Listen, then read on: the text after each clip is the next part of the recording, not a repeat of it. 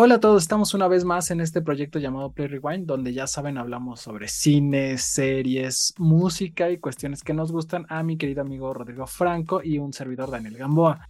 ¿Cómo estás el día de hoy, Rodrigo? Bien, Dani, pues muchas gracias por otro episodio más.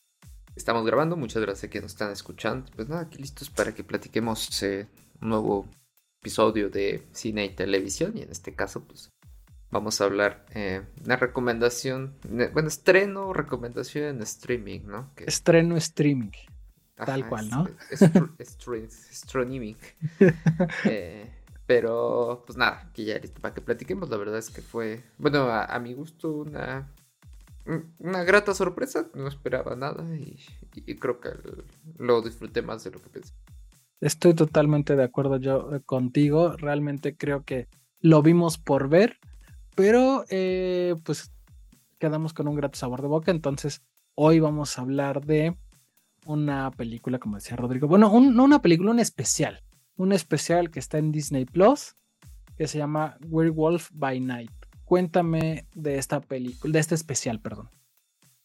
Eh, pues mira, eh, Werewolf by Night, o como pusieron en español, Hombre Lobo por la Noche, es un especial, sí, sí puede categorizarse tal vez como un, largometraje, un especial de televisión, ¿no? Que fue eh, producido por Disney Plus, eh, que está dirigido por Michael Giacchino y escrito por Harry Quinn.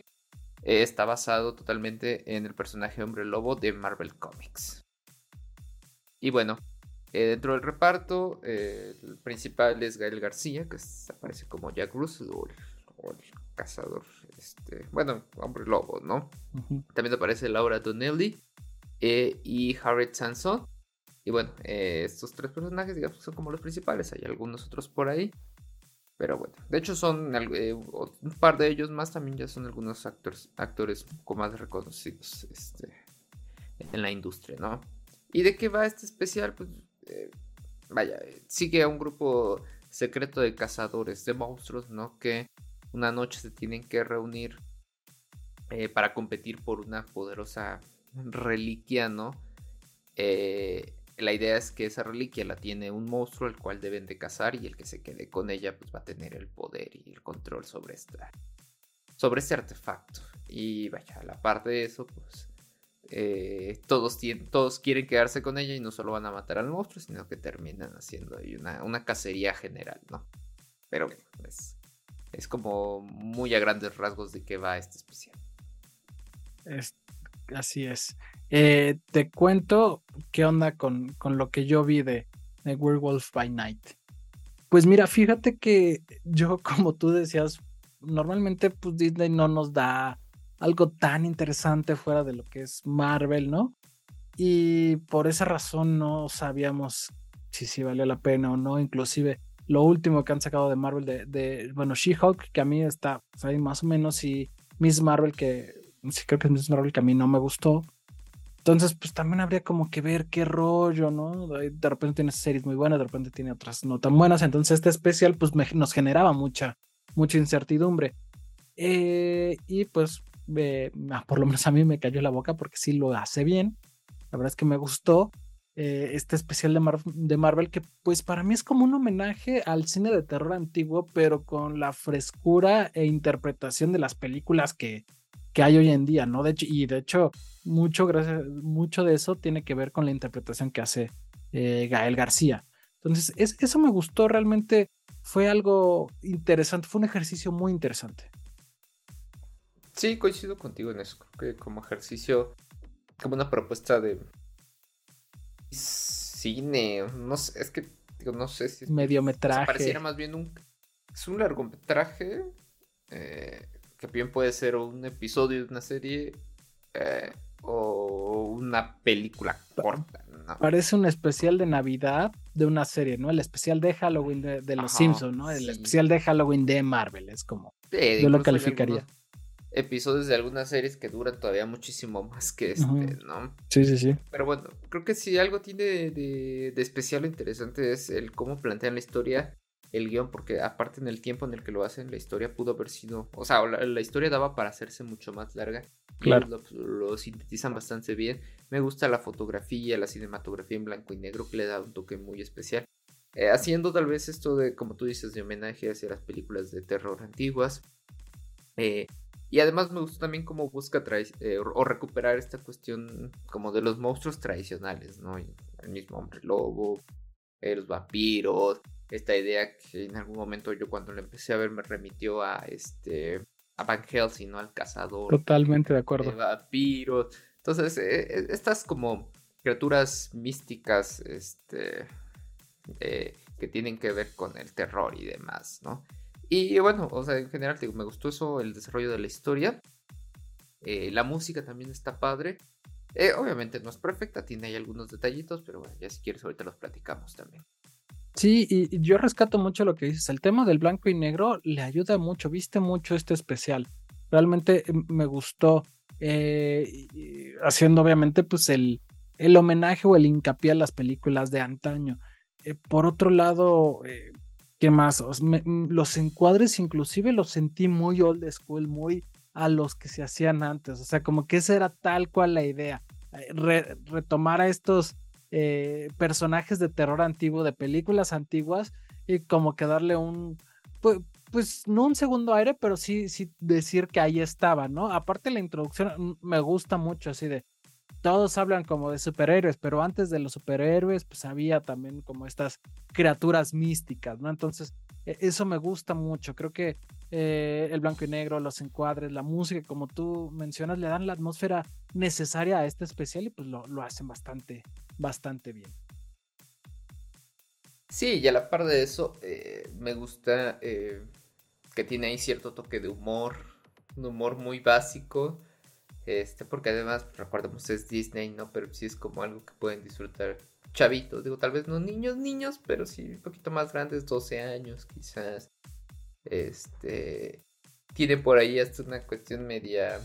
No sé llamarla sentimental, pero sí como de amistad ahí que está padre. Todos estos detallitos ahí que, que, que quita, porque tampoco es horror, es terror, ¿no? O sea, está como un término que quiere agarrar algunos elementos básicos del, terror y llevarlos hacia una historia más amigable, ¿no?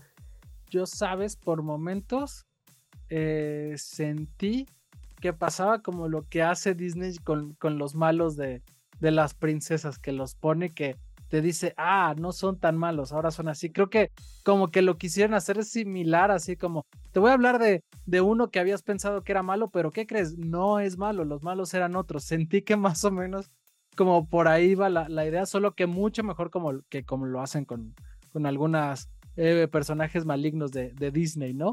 Entonces siento que como por ahí va la idea, y, pero lo hacen muy bien, me, agradó. Eh, aparte, tú mencionabas como de este humor, creo que, que, mucho tiene que ver es que cuenta con la, con la actuación especial de, de este Gael García, que para mí tiene un, un feeling muy particular, un estilo que, que me agrada mucho. Eh, creo que lo hace muy bien e inclusive eh, generalmente eh, yo disfruto su interpretación porque siempre me parece que es que hace personajes muy carismáticos y creo que eso es lo que tiene este personaje que, que es muy carismático que, que es muy que, que, te cae bien no de una u otra forma sí justamente o sea Gael cumple bien su papel eh, creo que, o sea, ni siquiera se esforzó en el sentido de que no que no lo, no que no actuara, sino que realmente le sale muy natural su, su papel. Eh, para mí también, bueno, ya hablando de las actuaciones, creo que son adecuadas todas. La verdad es que no. O sea, la historia no te exige más. Eso no quiere decir que no lo hagan bien, ¿no? Claro. Y bueno, ya, o sea, en el caso de Gael, pues está entrando eh, a estas productoras grandes, Disney, Marvel, que tienen que ver con todo este universo de superhéroes y demás. creo que es un pequeño logro más en su carrera, porque diga, sabemos que ya está, haya hecho algunas cosas en Hollywood, ha trabajado también con buenos directores, y ahora se va sobre este lado eh, un poco más amigable del mundo de superhéroes. Eh, y con Disney, que es una de las grandes industrias ya en el entretenimiento. Entonces yo creo que es también bueno para él eh, y para los talentos mexicanos, ¿no? Sí, estoy de acuerdo contigo. O sea, realmente es bueno que él, que él tenga los espacios y aparte lo hace muy bien. Inclusive yo por momentos dije, e, este personaje me, me recordó a él en Mozart in the, Jungle, Esta, esta serie de, Amazon Prime que, sí, sí, que nos gustó mucho, creo. A ver si después en algún momento hablamos de ella, pero sí, me recordó su interpretación a ese personaje tal cual. Sí, tiene como ahí un, toquecillo, ¿no? De este. Sobre todo como de esta parte. humana. Humana. Lo cual es eh, chistoso que tenga esta parte humana, ¿no? Sí. Sí, tiene como este pequeño. Este. Carisma, ¿no? Que te da. O sea, no es comedia, pero tiene ahí un toquecillo. Este carismático de, él como, como personaje y, este, y en sus acciones, ¿no? Sí, tienes toda la razón, no lo había pensado. Sí, sí, sí. Este, ahora, ¿sabes qué? En cuanto al guion, eh, me parece un tanto simple, pero creo que sirve muy bien como para dar esta introducción como a estos personajes o a esta nueva etapa o nueva faceta o nueva cara de, de Marvel. Entonces, creo que lo hacen bien, creo que no, no van más allá, igual es corto, pero cumplen con todo lo que tienen que decir, ¿no?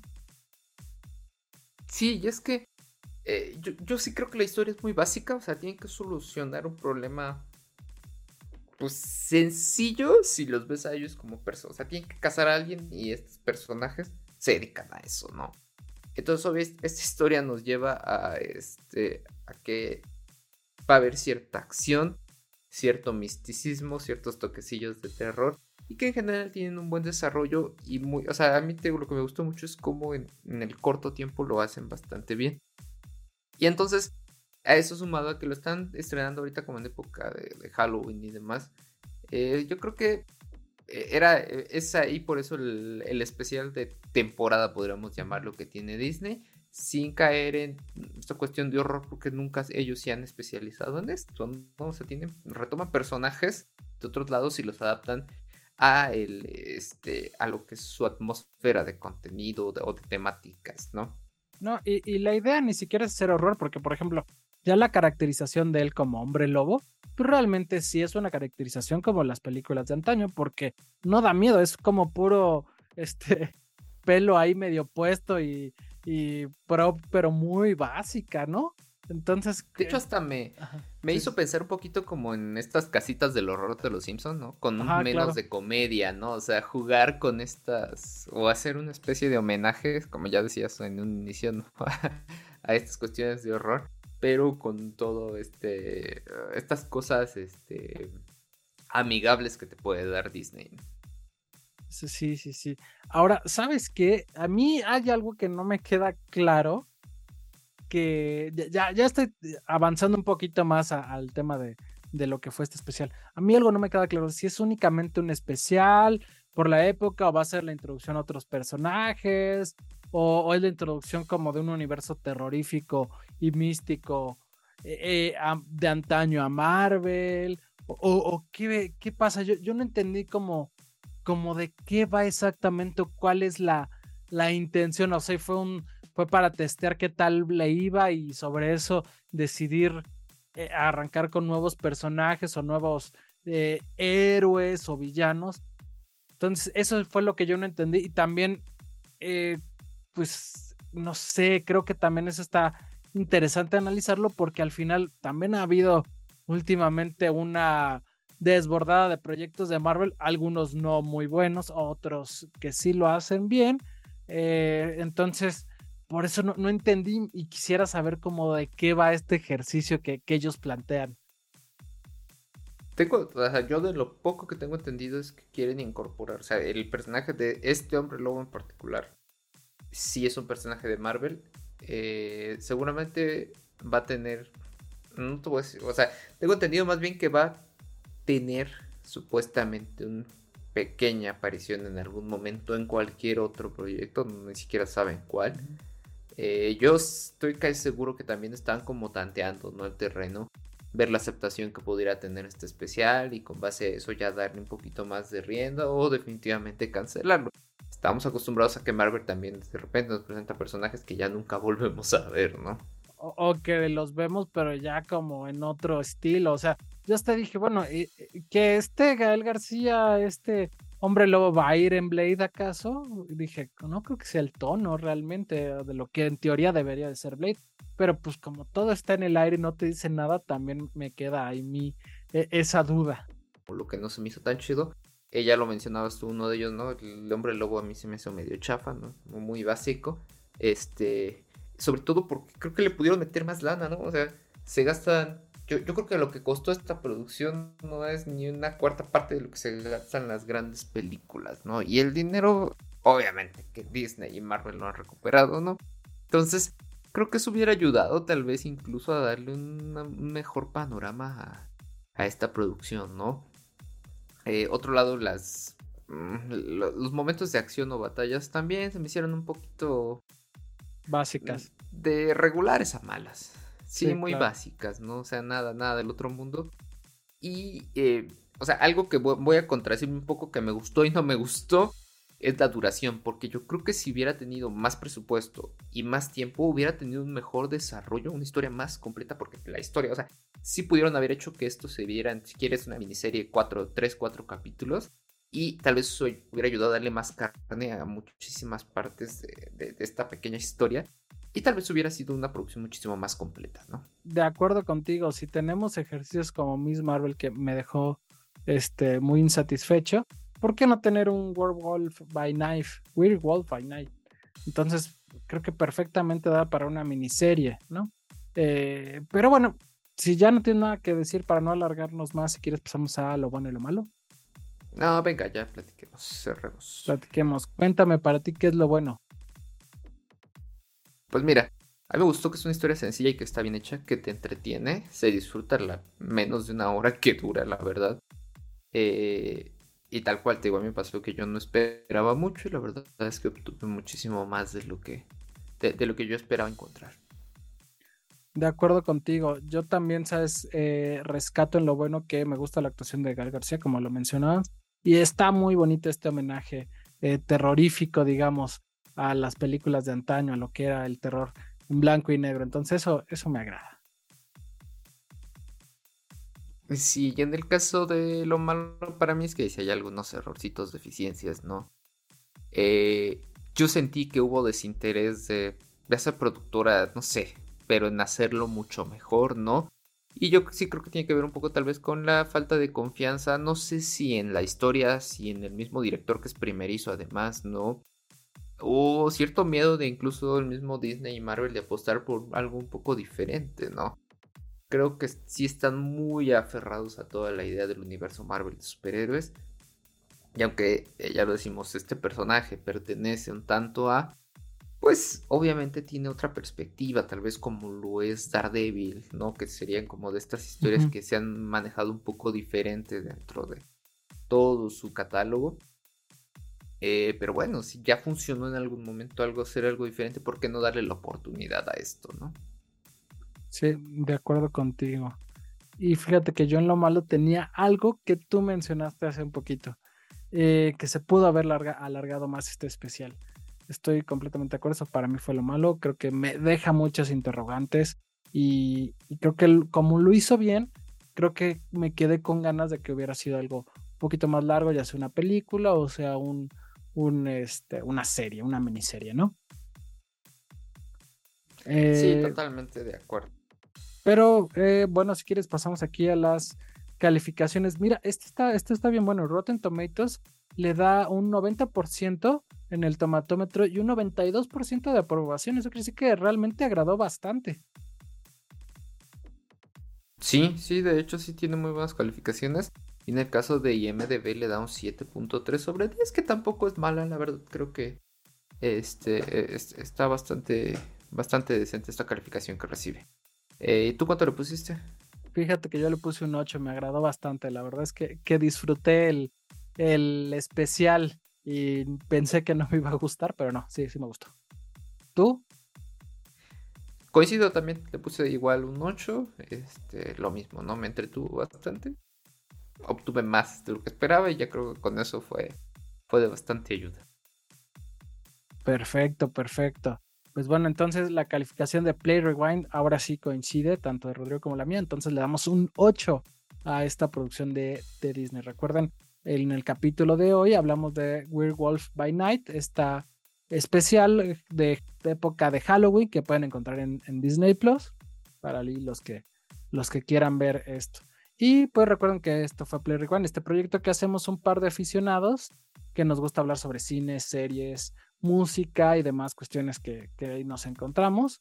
Eh, mi nombre es Daniel Gamboa y me acompañó como en cada episodio mi querido amigo Rodrigo Franco.